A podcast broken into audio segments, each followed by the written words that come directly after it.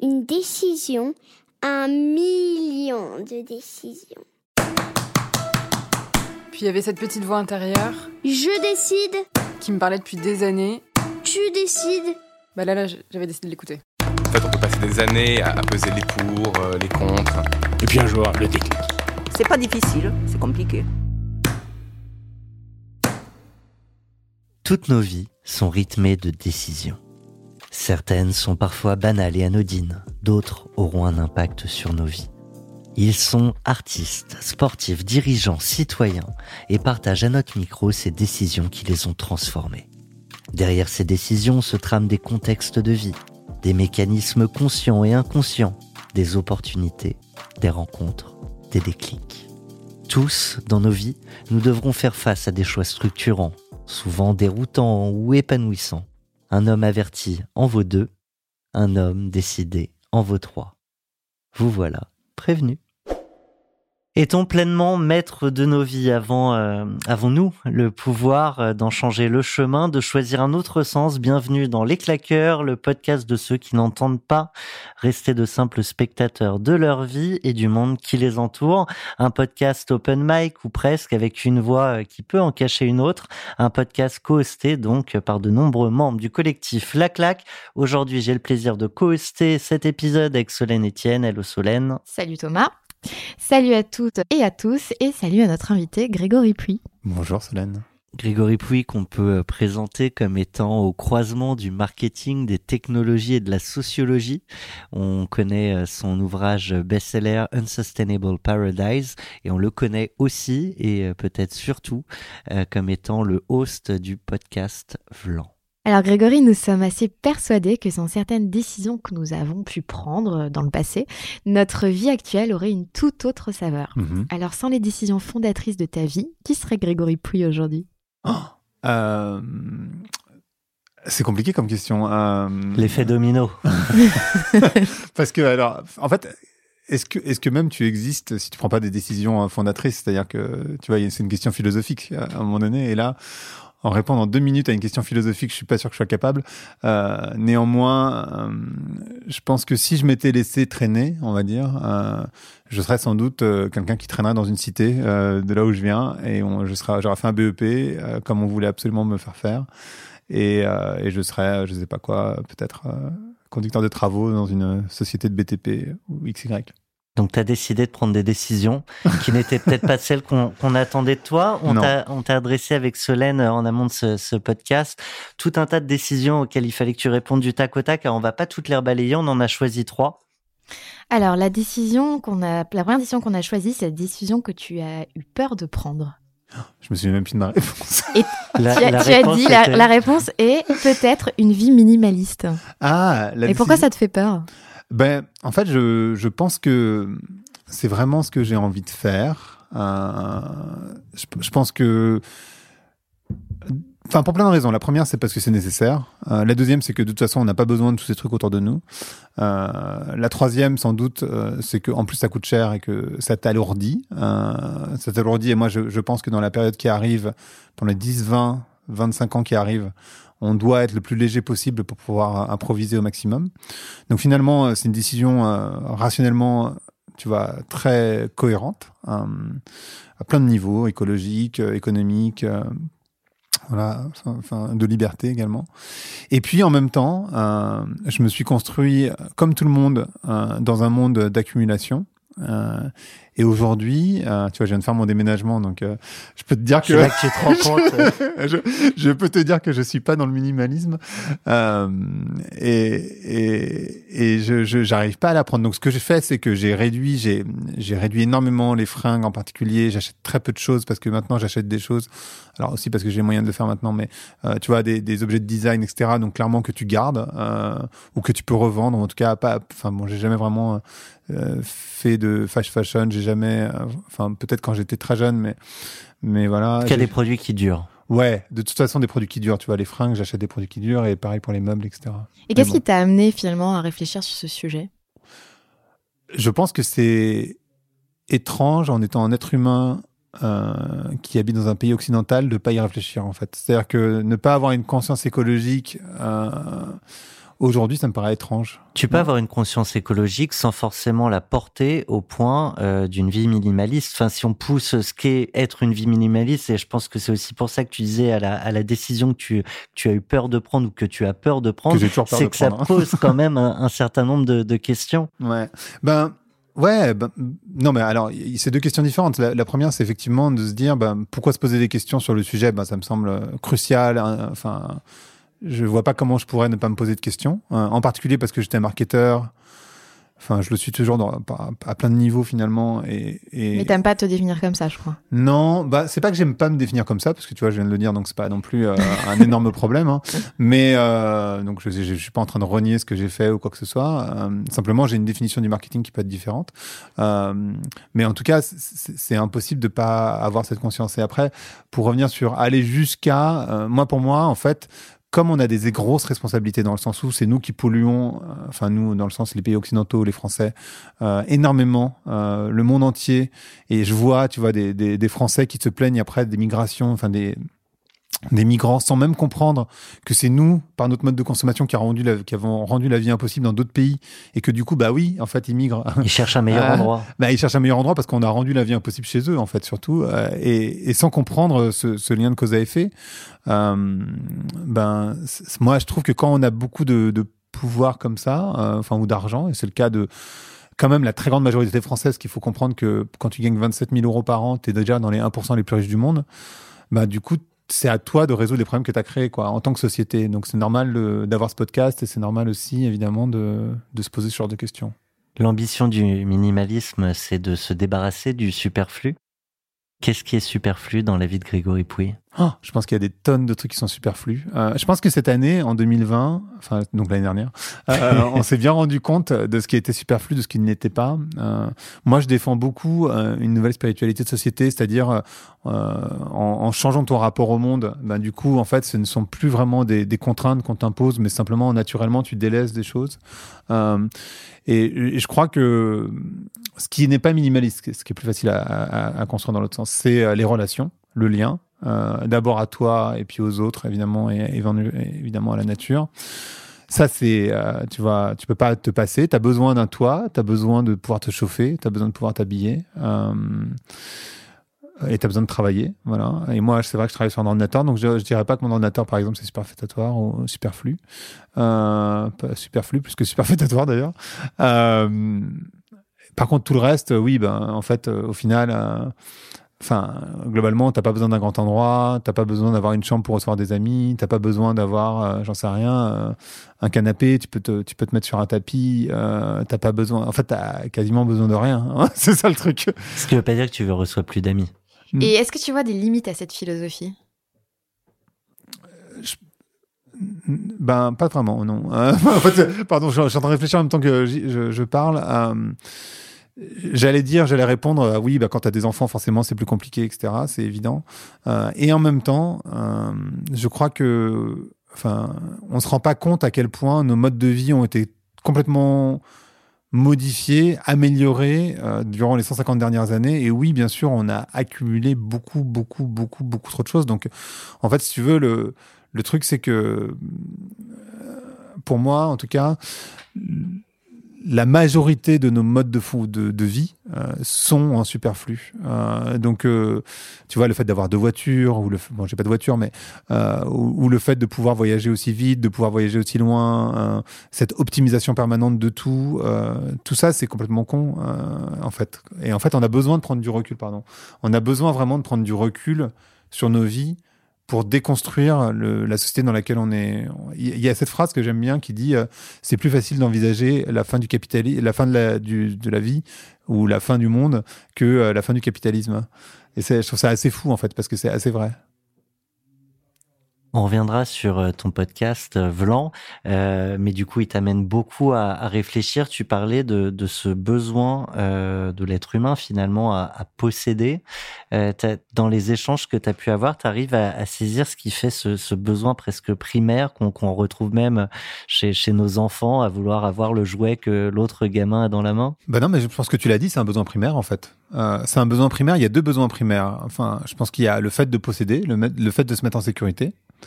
Et ça, c'est un besoin primaire, mais, mais qui fonctionne un peu mal. C'est-à-dire que on a, nos modes de vie ont évolué beaucoup trop vite par rapport à la capacité de notre cerveau à évoluer. Et ce qu'il faut comprendre, c'est que le corps humain, lui, il évolue après euh, à un rythme d'une fois tous les, enfin, pas d'une fois, c'est, pas en une fois, évidemment, mais ça évolue tous les 150 000 ans.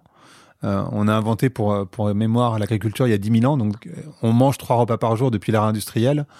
Donc bien sûr, en fait, ton corps, il n'a pas du tout le temps de s'adapter euh, à cette accumulation euh, excessive. Donc euh, il a toujours ces mêmes modes de fonctionnement, euh, euh, ce que tu viens de dire. Et en même temps, du coup, tu as, vraiment ce truc. Il y a- ça. Et puis le deuxième effet, qui est la comparaison, je crois. Euh, et, je pense que ça, enfin, j'ai tendance à penser, mais peut-être que je me trompe, que c'est vraiment dans la puissance du masculin qu'on le retrouve beaucoup plus que dans la puissance du féminin. Je peux différencier les deux si ça te... Pour moi, en fait, euh, on a deux puissances, tout le monde, les hommes et les femmes, qui sont du féminin et du masculin. Le masculin, c'est cette puissance extérieure, donc la force, la vitesse, tous les éléments à l'extérieur de toi qui vont pouvoir te dire que tu es fort. Euh, donc euh, bah, les objets, l'accumulation, etc. Et puis la puissance féminine, c'est puissance, cette puissance intérieure, donc la vulnérabilité, euh, l'empathie, euh, tous ces éléments-là, qui euh, dans notre société sont considérés comme de la faiblesse, alors qu'en fait c'est de la puissance. Euh, et pour moi, il y a un déséquilibre monumental entre chez chacun, chez les hommes et chez les femmes, sans doute moins chez les femmes, du masculin et du féminin. Euh, donc du coup, à, partir du moment où tu rééquilibres, je pense que tu es moins dans la comparaison et du coup tu, tu déconsommes aussi. Solène, je vois que tu veux passer à la décision d'après. J'ai juste une dernière petite question sur, sur cette notion de minimalisme. J'avais un jeu quand j'étais petit, euh, qu'on a, je pense, tous fait. Euh, demain, je t'envoie sur une île déserte, tu mets dans ton sac à dos, tu pars avec cinq objets. Le sac à dos ne comptons pas dans les cinq objets. Ça, c'était un grand débat qu'on avait dans la, la cour de récré. Donc, qu'est-ce que tu prends avec toi? Mais non, mais vraiment, c'est ce que je t'ai dit. Je pense que je prends mes amis parce qu'en fait, il y a rien. De... Je pense que. Ce ne sont pas des objets. Ben non, je sais bien, mais ce qui compte le plus, euh, c'est bien sûr d'avoir des gens avec toi. Mais après, ben, ça dépend s'il y a à manger ou pas sur, euh, sur cette fameuse île, tu vois, parce qu'après, tu vas te bouffer entre potes. c'est arrivé à des gens très bien, hein, donc, euh, mais pas sur une île. Euh, mais euh, mais voilà non mais je pense je pense qu'après oui t'as besoin de pouvoir faire du feu euh, t'as besoin tu vois moi j'ai vécu pendant quatre jours bon c'est très court mais sans rien euh, Quoi, des stages de survie? C'est pas un stage de survie, non. C'était euh, ce qu'on appelle une vision quest. Euh, et une vision quest, c'est tu te mets sur un bout de montagne et tu es sans rien, donc euh, sans sans tente, sans nourriture, sans t'as de l'eau quand même. Donc euh, oui, ce qui est important, c'est de pouvoir boire, de pouvoir manger, de pouvoir se chauffer et de pouvoir euh, discuter avec d'autres personnes. Après, euh, t'as besoin de rien d'autre, quoi. Après, oui, bien sûr, des livres. Enfin, tu vois, tu peux envisager plein de choses, mais de la musique, euh, un moyen de communication. Enfin, bref. Mais mais ce qui compte vraiment, c'est vraiment ça. Enfin, c'est la sécurité, en fait. Donc on va passer à ta deuxième décision. Ra- Rappelle-moi ma, ma réponse à chaque fois. Oui, je vais te la rappeler, je vais te la rappeler. Alors la deuxième qu'on a retenue, c'est celle qui a eu un impact autour de toi sur la société et le monde. Mhm. Et celle-là, tu dois t'en souvenir. Non. non mais... C'est le changement de cap de mon podcast et l'écriture de mon livre. Ouais, ouais. Alors, on rappelle le nom de ton podcast, Vlan, Mhm. et le titre de ton ouvrage, Insoutenable Paradis, écologie et mode de vie, réagir sans tout sacrifier, qui est paru aux éditions Duno. Ouais. Alors, on évoquait il y a quelques instants la décision euh, qui faisait peur, en fait, Mhm. euh, à prendre. Euh, quand ton ouvrage parle de réagir sans tout sacrifier, est-ce qu'il est là, en fait, le sujet? Est-ce qu'on a peur de l'inconnu? Est-ce qu'on a peur de tout perdre? Alors, quoi, Et de perdre quoi, d'ailleurs alors d'abord, je voulais te dire que j'ai bien réfléchi à sa réponse. C'est pour ça que je m'en souviens pas de manière systématique comme ça. voilà. On t'a envoyé des nœuds dans le cerveau. Et ensuite, euh, alors, euh, pardon, c'était quoi ta question? Euh, Ma question, c'était, euh, le sous-titre, c'est réagir sans Ouais, tout sacrifier. Et Euh, Sacrifier quoi, c'est ça? Voilà. Bah, je crois que on- aujourd'hui, on parle beaucoup d'écologie punitive, euh, ou en tout cas, on envisage beaucoup l'écologie comme punitive. On comprend pas nécessairement que écologie et économie, ça ne s'oppose pas, parce que économie, la racine du mot, c'est euh, enfin, la gestion de la maison, euh, et la, la racine du mot écologie, c'est le discours sur la maison. Donc en fait, ce que dit l'écologie, c'est que la, la maison, elle est super mal gérée, c'est tout, hein, en fait, euh, ni plus ni moins. Et, et quand on parle d'écologie punitive, euh, les gens ne, ne comprennent pas que ce que- ce qu'on te demande, entre guillemets, de sacrifier, c'est justement le superflu. Et c'est pour ça que moi j'ai appelé ce bouquin-là comme ça, c'est qu'en fait, si tu modifies ton rapport au monde, tu n'as pas besoin de sacrifier quoi que ce soit, parce qu'en fait, tu n'en as plus besoin. Tu vois, c'est vraiment, c'est un petit peu comme quand tu, euh, tu es dans une relation euh, euh, toxique. À partir du moment où tu dé- déconstruis chez toi euh, ce qui génère euh, ton attirance vers cette relation toxique, bah en fait, t'as plus besoin vraiment de cette relation toxique. C'est-à-dire que tu passes à autre chose et voilà. Et en fait, ce dont les gens ont peur aujourd'hui, donc euh, de sacrifier, pour répondre à, ta question, c'est tout le confort, la clim, les deux voitures, le 4x4, euh, j'en sais rien, euh, les douches chaudes, euh, le- enfin, Oh. de pouvoir doucher pendant, de pouvoir doucher pendant une demi-heure, euh, de pouvoir tirer la chasse d'eau avec de l'eau potable, de pouvoir se laver avec des savons liquides, de pouvoir avoir du plastique à plus savoir qu'en faire, euh, de pouvoir avoir des jolis emballages, etc. etc. C'est ça qu'on va sacrifier en fait, et c'est indispensable. Et Est-ce toi, que tu fais attention, pardon. Toi, tu fais attention déjà à tout ça? Moi, je fais attention à tout ça et en même temps, je vis dans une société. Euh, alors, je fais attention à deux niveaux. Je fais attention à mon niveau individuel, c'est-à-dire que je fais attention. euh, je n'utilise pas de savon liquide, par exemple, etc., etc. Mais surtout, moi, je, je dédie vraiment maintenant mon activité professionnelle. On parlait du fait d'être marketeur, c'est toujours un peu mon métier. Euh, mais je dédie vraiment ma partie professionnelle à faire transformer les entreprises parce qu'en fait, quand tu vis en France, euh, même si tu fais super gaffe, alors juste pour euh, mémoire, euh, en un Français moyen, il a, il a un impact carbone de 12 tonnes en moyenne. L'objectif des, accords de Paris, c'est 2 tonnes.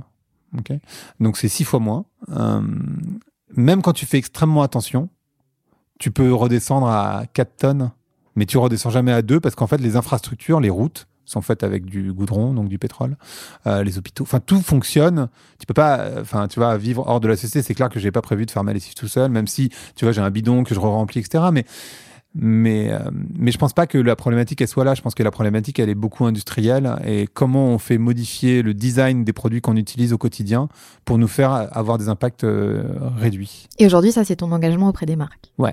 Complètement. L'artiste euh, Abdel Malik, hein, il décrit ton ouvrage, il est en arrière de couve, il le décrit comme un livre humble et solaire, donc ça, ça me fait plaisir. Il dit c'est bien l'écologie de l'âme qui sauvera notre humanité. J'aime Mm. beaucoup cette formule, l'écologie de l'âme. De, de quoi on parle? Qu'est-ce que toi ça évoque? J'imagine c'est pas toi qui as fait le sous-titre à sa place. Ça, évoquait quoi chez toi? Euh, ce que ça évoque chez moi, c'est que ça, ça, ça fait écho avec ce qu'on appelle l'écosophie, euh, la sagesse de la maison. Et je pense que vraiment, euh, il y, a, il y a de ça. C'est-à-dire que quand tu regardes, tu vois, il y a le, le documentaire de, de Yann Arthus Bertrand qui est passé. euh, qui est passé, qui s'appelle Legacy, qu'on peut revoir en, en replay. Euh, je l'ai reçu aussi sur mon podcast. Et en fait, quand tu comprends le mode de fonctionnement euh, de, de l'être humain, quand tu comprends qu'on a tout détruit en 150 ans et que là on va vraiment à notre perte et qu'on va supprimer le vivant, en fait globalement c'est ça, parce que tout le monde parle de sauver la planète, mais la planète elle va bien s'en sortir. hein. Le problème c'est la vie sur la planète. Euh, et bah du coup tu te dis bah forcément il faut qu'on aille dans la défense du vivant et, et ça c'est vraiment une question de sagesse, c'est-à-dire de regarder à long terme. Tu vois vraiment ce qu'on appelle les sages, tu vois avoir cette vision long terme et ne pas être dans la réaction. C'est pour ça que euh, moi, je crois beaucoup euh, qu'il faut pas être dans la gestion, ni d'une entreprise, ni d'un pays, ni d'une organisation internationale, mais dans du leadership avec des décisions qui sont courageuses. Et aujourd'hui, en fait, c'est ce qui nous manque. Tu vois, quand tu écoutes euh, Greta Thunberg et euh, cette, cette fille qui, je me souviens plus son prénom, euh, il y a 30 ans, faisait le même discours que Greta Thunberg, donc c'était en 92 aux Nations Unies. Et en fait, entre les deux, il y a eu du blablabla, bla, bla, bla, comme, euh, comme Greta Thunberg le dit très bien. Et en fait, il s'est rien passé. On a augmenté nos. Et en fait, il faut rien. Alors que quand tu vois que il y a, ce coronavirus et ils prennent des décisions pour sauver la mort, parce qu'en en fait, on essaie de repousser la mort au maximum. Et, et on s'occupe pas, on s'occupe pas du vivant. Euh, et ça, moi, je, je trouve ça très choquant. Ni du vivant. hein, Je parle des gens qui sont vivants et, et dont on ferme euh, la vie, hein, concrètement. Je pense en particulier aux plus jeunes, mais globalement un peu à tout le monde. Et puis du vivant à plus long terme, c'est-à-dire euh, ben, comment on gère le vivant sur euh, 4, Sur notre 5, planète. 10 générations. quoi. Donc ça m'évoque ça. On, on revenait sur cette notion d'impact. Donc, tu, tu as cet ouvrage, tu as, tu as ton podcast. Comment le, le changement, euh, c'est parce qu'il était là le sujet hein, sur ce qui a eu un impact, c'est le changement d'angle finalement, de ligne éditoriale. Euh, c'est c'est quoi l'avant-après en, en quelques mots? En gros, mon podcast, il parlait de marketing.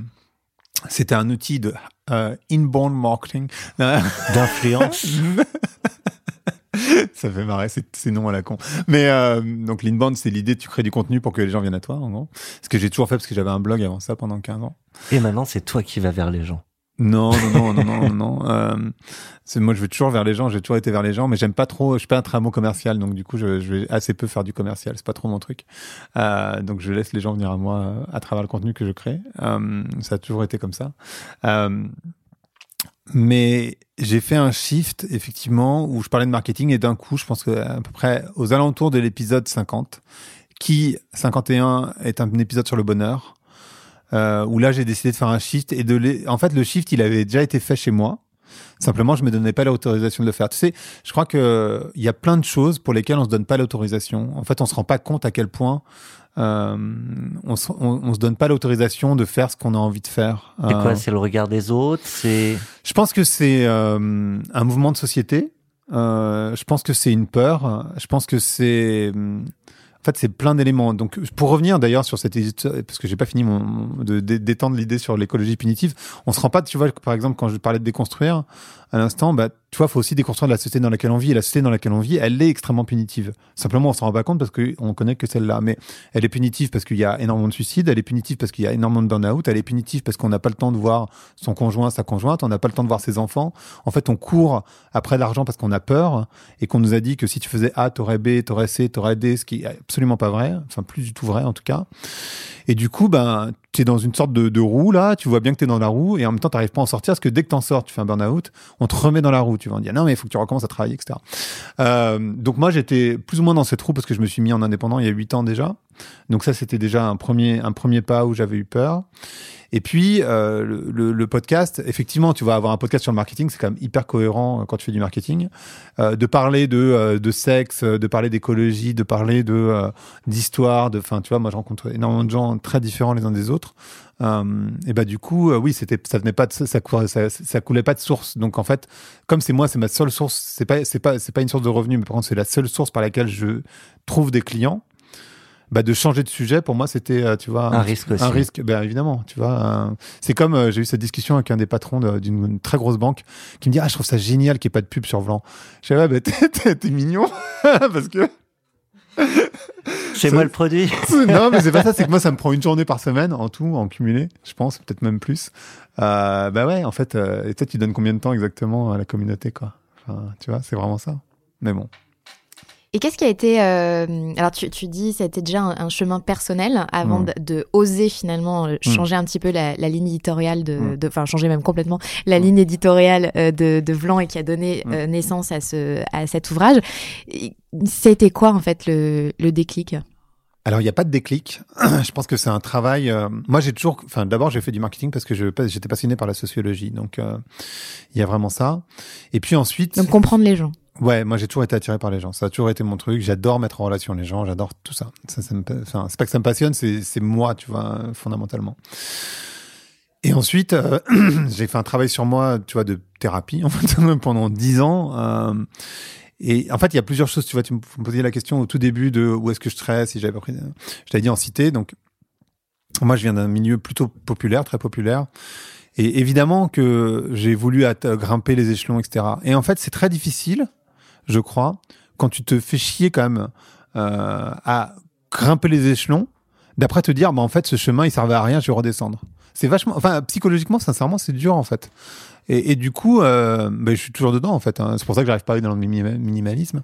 C'est que c'est compliqué de faire ce chemin et puis après de le faire dans l'autre sens. Hein, ça paraît logique comme ça, mais ça allait pas Mais c'est ça. aussi ce chemin peut-être qui t'a donné cette ouverture. cette- Alors ça c'est sûr, ça c'est clair. Mm. C'est sûr que du coup je suis capable de, de- je suis capable de comprendre euh, plein de situations très différentes les unes des autres, en particulier sociales évidemment, mais aussi tu vois des, situations euh, de racisme parce que je suis métisse, euh, enfin plein plein de choses. Je, pense que je suis capable de- d'entendre énormément de choses et effectivement ça, m'enrichit. Moi je suis j'ai aucun regret là-dessus, hein, ça m'enrichit énormément. Mais mais je pense que c'est ça qui a été compliqué pour moi et qui l'est toujours un peu. Sur la dernière décision, le, le temps nous est compté car tu dois filer. On Ouais. était en retard, tu étais en retard, nous un peu plus que toi. Donc, donc volontairement, on pourrait rester des heures, mais on, va, on va accélérer. Euh, la troisième décision qu'on a retenue, c'était euh, ta réponse à la décision qu'un autre a pris euh, pour toi et qui a eu un impact sur ta vie. Tu nous as dit, je ne prends jamais de décision seul. En réalité, nous sommes la somme de nos relations. Dans chaque décision importante de ma vie, il y a quelqu'un d'autre derrière. Aller en prépa, créer mon blog, mon podcast, on en a parlé partir vivre à New York, partir vivre au Portugal, euh, changer le sujet de mon podcast qu'on a évoqué également. J'aimerais revenir sur cette idée tu, d'aller en prépa. Euh, T'évoquais un passé où tu étais en cité, euh, où effectivement la prépa est pas ce qu'on attend des- Mhm. d'un jeune en cité. Mhm. J'aimerais qu'on revienne là-dessus. Alors en fait, c'est euh, relativement simple. J'étais un bon élève euh, en primaire. J'ai après en fait le truc quand tu viens en cité c'est que tu fais des conneries. Euh, J'ai fait énormément de conneries. J'étais j'allais voler toutes les semaines. Enfin tu vois j'ai volé beaucoup de choses. Euh, et c'est assez classique. Même si j'étais pas un méchant garçon, mais enfin tu vois dans l'absolu euh, oui j'allais euh, ouais j'ai volé des gens j'ai volé enfin j'ai Je te laisse embarquer. Bah ouais, parce qu'en fait, c'est une dynamique, en fait. Donc, euh, ça, c'est mon collège euh, et le début de mon lycée. Et je sais pas ce qui s'est passé en première. J'ai commencé à avoir des bonnes notes. J'ai redoublé ma quatrième, enfin bref. Mais j'ai commencé à avoir des bonnes notes en première. Il y a un sujet qui t'intéresse, c'est une matière, non, un prof.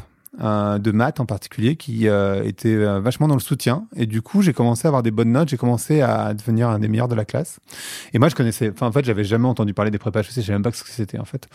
Et j'ai une copine euh, qui était comme moi de cité, mais qui venait de, de parents, euh, tu vois, plutôt un télo. Euh, qui m'a dit euh, ah tiens moi j'envisage de faire une prépa. Je- j'étais là genre je savais même pas j'en avais jamais entendu parler quoi. Donc euh, Tu veux te préparer à quoi? Non mais c'est ça j'étais là genre ok. Et en fait du coup euh, pris là-dedans je me suis pris dans un jeu. Tu sais quand tu arrives dans les premiers de la classe il y a une sorte de jeu entre premiers de la classe. Et C'est ça le vrai premier. Ouais, et en fait, on avait une sorte de dynamique, tu vois, un cercle vertueux. Mhm. Autant j'étais dans un cercle plutôt pas terrible avant, et après, je suis rentré dans un cercle plutôt vertueux, où, euh, où du coup, ben, j'ai eu des bonnes notes, j'ai eu des bonnes notes. Mais malgré ça, euh, et c'est là où c'est intéressant, c'est que tu vois, tu vois les racines sociales et tout. Les profs m'ont toujours, à part celui-là, mis des embûches. C'est-à-dire, euh, mon prof de maths en terminale, par exemple, où j'avais eu, je crois, 16 ou 17 au, au- au bac blanc, le mec me dit, mais qu'est-ce que vous allez faire en prépa? Vous y arriverez jamais. Tu vois, enfin, tu vois, tu vois, tu ce genre de prof. euh, Ça m'arrive en pré, ça m'arrive au collège parce qu'on voulait me mettre en BEP, ça m'arrive en, au lycée, ça m'arrive en prépa. Euh, après, il y a aussi du racisme euh, basique, hein, mais je, ça n'a pas été simple en fait. Mais, mais c'est vrai que du coup, j'ai fait une prépa, du coup, et une école de commerce euh, assez classiquement derrière. Je reviens dans, dans l'idée hein, de ce podcast, ne pas être simple spectateur de sa vie. Tu étais sur un premier cycle euh, où tu disais je, je volais, etc. Puis un deuxième cycle où, où tu avais des bonnes notes. Les deux cycles, j'imagine, sont pas. Il n'y a pas une rupture brute en- entre les deux. Eh, quasi, hein. Franchement, je sais pas ce qui s'est passé Il, il a suffi je- du, du 15 sur 20 pour que tu arrêtes tes conneries. Non, non, non, non. Mais les conneries, j'ai volé pendant assez longtemps après même, mais parce qu'après c'est aussi une, une habitude. Euh, j'ai arrêté. hein. Check compte. le micro, check. Mais euh, non, non, même en ma seconde, j'ai failli la redoubler. Tu vois, j'étais vraiment très limite. Et je sais pas, vraiment, je pense que euh, il y a, il y a- en fait, c'est pour ça que je disais, il y a jamais vraiment de décision. Enfin, les gens se, se targuent de dire oui, j'ai fait ci, j'ai fait ça, mais en fait, tu fais jamais rien tout seul. C'est pas vrai. Enfin, tu vois, il y a toujours des gens derrière toi. Euh, en tout cas, euh, après, il faut avoir le courage de faire les choses, tu vois. Mais, mais Et d'entendre. et de, ouais, d'écouter, d'entendre euh, et d'avoir le courage. Hum, Parce que les gens, enfin, c'est ça dont les gens manquent le plus, euh, je crois. Euh, mais mais oui, enfin, je, crois que ce prof de maths, ça a été un gros changement. Et puis euh, et puis voilà, vraiment, c'est ça. hein. Enfin, je vois pas trop ce qui a pu bouger parce que moi, j'étais toujours la même personne. Mais il y a une dynamique, j'ai aussi une émancipation individuelle, hein, parce que comme je venais d'une famille euh, très modeste, j'étais, tu vois, ma mère me coupait les cheveux, euh, elle me tricotait mes pulls, enfin, tu vois, c'était vraiment... euh, et à l'époque, tu vois, enfin, t'imagines comment sont les gamins, hein, c'était horrible. Si t'as pas le dernier C'est Nike ça, ou Lacoste ouais, ou que chez Vignon à sais-je, l'époque, ouais. tu vois, c'était chez Vignon. Moi, je faisais du Un skate. peu et, plus euh, vieux, moi c'était Scott. ah ouais, moi je suis plus vieux, bah ouais. Euh, tu sais, je, fais- je faisais du skate et il y a cette marque qui s'appelle H Street et en fait, bah, évidemment, j'avais pas du tout les moyens d'acheter. Et ma mère m'avait hyper gentil, m'avait tricoté un pull en reproduisant le, le logo. logo. C'était génial. Maintenant, j'adorerais si tu veux. Mais à l'époque, j'étais genre, mais euh, Qu'est-ce que tu fais, maman? Non, bah ouais, et puis, mes, et puis mes potes qui se foutaient de ma gueule de fou, quoi. Enfin, vraiment. Donc, euh, ouais, il y a eu ce mouvement. Je me suis émancipé à ce moment-là. Je commençais à choisir mes fringues. J'ai commencé à me coiffer tout seul, enfin, etc., etc. Et j'ai commencé à travailler aussi à 15 ans, l'été. Et du coup, ça m'a permis d'avoir un peu d'argent et, euh, et ça m'a permis de- de- d'évoluer et, de, et donc, du coup, de, de de m'émanciper d'une certaine manière. Donc si on revient sur ce prof, Hmm. d'après toi, ce qui peut faire basculer des vies dans des, dans des choix et dans la capacité d'avoir le courage de prendre des décisions, c'est aussi la confiance qu'on met en toi à un moment. Ça, j'en suis convaincu. ouais. Je pense que, en fait, je pense que l'éducation, euh, le rôle des parents, de l'école, etc., est extrêmement majeur. Euh, bien sûr que prendre des, prendre des décisions, c'est aussi un caractère, euh, mais je pense que c'est surtout une construction euh, sur plusieurs années. Sur, en fait, c'est-à-dire que on se rend pas nécessairement compte, mais on, on utilise toujours des protections enfantines. Tu vois, si on t'agresse, tu vas réagir d'une manière. Si on t'agresse, tu vas réagir d'une d'une autre manière. Moi, si on m'agresse, je vais réagir d'une autre manière, qui sont généralement les manières dont on réagissait quand on était gamin, hein, en fait. Euh, donc, Miroir en fait- magique. Ouais, ouais, exactement. Et en fait, du coup, ça, se construit, ça construit qui tu es. Euh, et si tu t'es prouvé dans ton existence que quand tu prenais des décisions majeures, radicales, euh, fortes, euh, et ben en fait, c'était pas la fin du monde. Du coup, tu as confiance dans le fait de les prendre. Si, à l'inverse, tu as toujours été euh, très modéré, etc. Moi, par exemple, tu vois, quand je suis parti vivre à New York ou quand là, je pars vivre à Lisbonne, les gens me disent oh, c'est incroyable, t'as vachement de la chance, etc. Ben non, en fait, c'est pas de la chance. C'est une décision que j'ai prise. J'ai payé 10 000 balles pour avoir un visa pour les US. C'est pas de la chance, en fait. Euh, c'est énormément de risques. Euh, et à aucun moment c'est de la chance. C'est juste une décision que tu prends. hein. Et si tu la prends pas, et par contre les gens te disent ah mais t'es sûr, mais t'as tu pesé les, les pour, les contre, les risques, tu vas être loin. Mais c'est parce qu'en fait eux ça les renvoie à leur propre incapacité à prendre cette décision en fait. Ils se projettent aussi. Bien sûr, bien sûr. Pardon. Non, non, il n'y a pas de pardon. On- moi, je resterai bien encore un peu plus longtemps, mais euh, tu, tu le sais, hein, ce podcast, il est porté par un collectif, La Claque, qui s'est fixé pour ambition d'avoir plus d'un million de personnes, d'individus qui vont prendre des décisions très concrètes qui auront un impact demain sur la planète. Euh, on t'a envoyé toute une liste de décisions. Euh, je peux te les redonner si tu veux, on pourra les couper au montage. Il faut que tu en choisisses une et nous dire s'il y en a une que t'es pas encore prêt à prendre également. Je décide de mettre mon travail au service de la résolution des enjeux sociaux et ou environnementaux, de travailler pour une structure qui a un impact positif sur la société, de mettre mon argent dans une banque éthique, manger de la viande qu'une fois par semaine, offrir mes talents deux heures par semaine au sein d'une association, à finalité sociétale ou environnementale bien sûr, prendre l'avion une fois par an maximum, changer mon téléphone que tous les trois ans est privilégié la seconde main, limiter mon empreinte digitale en réduisant mon stockage en ligne à 2 euh, gigots, euh, gigots. On la gardera pour les rushs. Euh, tu m'as compris. Euh, chauffer à une température moyenne de 18 degrés dans mes pièces de vie, 17 ailleurs, c'est très précis aussi. Ou ne plus acheter de bouteilles plastiques, laquelle tu choisis? Demain, ça- si tu le faisais encore, ça n'existera plus dans la vie de Grégory Pouy. Euh, déjà, il y a énormément de choses que je fais dans ces décisions. hein. Donc, euh, aider des associations, ne plus manger de viande, euh, faire mon travail pour aider la cause environnementale, donner du temps à des associations. Tout ça, c'est des choses que je fais déjà. Donc, je pense que je vais essayer, peut-être pas une fois par an, mais je vais très clairement réduire ma, ma consommation d'avion, enfin les vols. Pour moi, en fait, étrangement, c'est très léger encore mais ça devient complètement has-been de voyager en avion dans ma tête. Donc, euh, je dis pas que je le referai plus parce que tu vois là, je vais à Lisbonne et clairement j'y vais en avion. Euh, C'est un aller simple. c'est un aller simple, je te confirme. Mais euh, mais clairement, je pense que je vais très clairement réduire l'avion. Et après, euh, c'était quoi ce que je suis pas prêt à prendre? Euh, Bon, il y a, y a- y a plusieurs choses, je crois, euh, mais sans doute l'empreinte numérique. Parce que d'abord, je suis pas sûr qu'elle soit si majeure que ça, et surtout comme c'est la.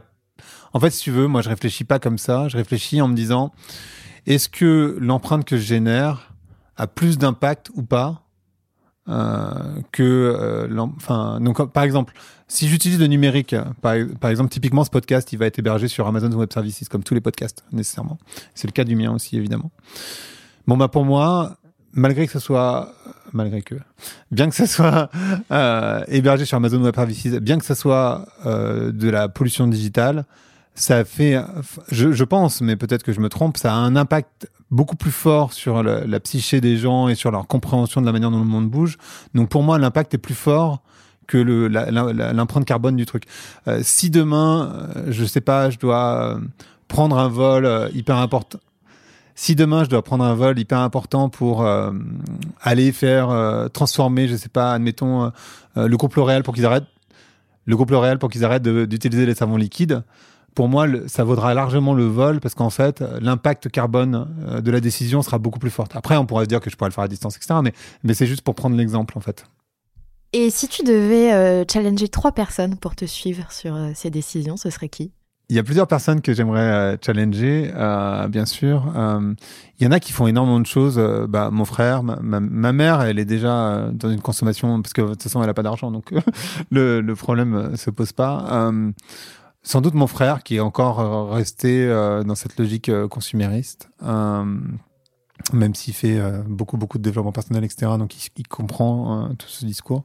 Sans doute un pote qui s'appelle Fabrice et une copine qui s'appelle Marjorie qui font énormément d'efforts et en même temps euh, refusent euh, cette idée de ne plus pouvoir prendre l'avion. Donc euh, voilà. Eh bien, le message leur sera passé euh, par tes soins. Dernière question.